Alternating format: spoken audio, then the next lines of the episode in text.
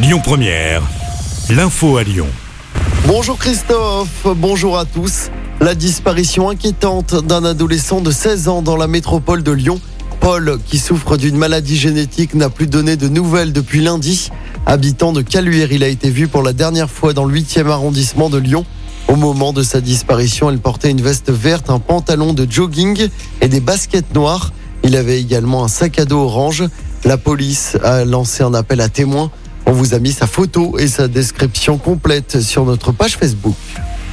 La préfecture du Rhône demande des explications à Renault après la fermeture de sa concession à Vaux-en-Velin, la concession qui fermera à la fin de l'année. Et pour justifier la fermeture, le groupe automobile avait évoqué un manque de rentabilité, mais aussi l'insécurité du quartier Carré de Soie.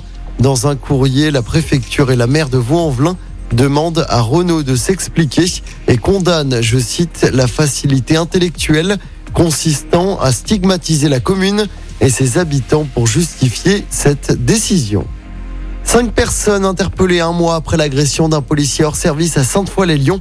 Ce quadragénaire avait été roué de coups alors qu'il relevait des plaques d'immatriculation lors d'un rodéo urbain. Les cinq suspects devraient bientôt être présentés devant la justice. En politique, Emmanuel Macron qui se prépare pour sa cérémonie de réinvestiture. L'événement se déroulera ce samedi à partir de 11h à l'Elysée.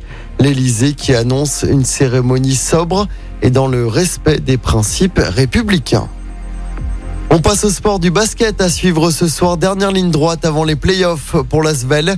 Les Villers-Banais sont en déplacement sur le parquet de Gravelines Dunkerque en championnat. Début ce match ce soir à 20h. Et puis en football, Liverpool s'offre une dixième finale de Ligue des Champions. Les Reds ont battu Villarreal 3-2 hier soir en Espagne.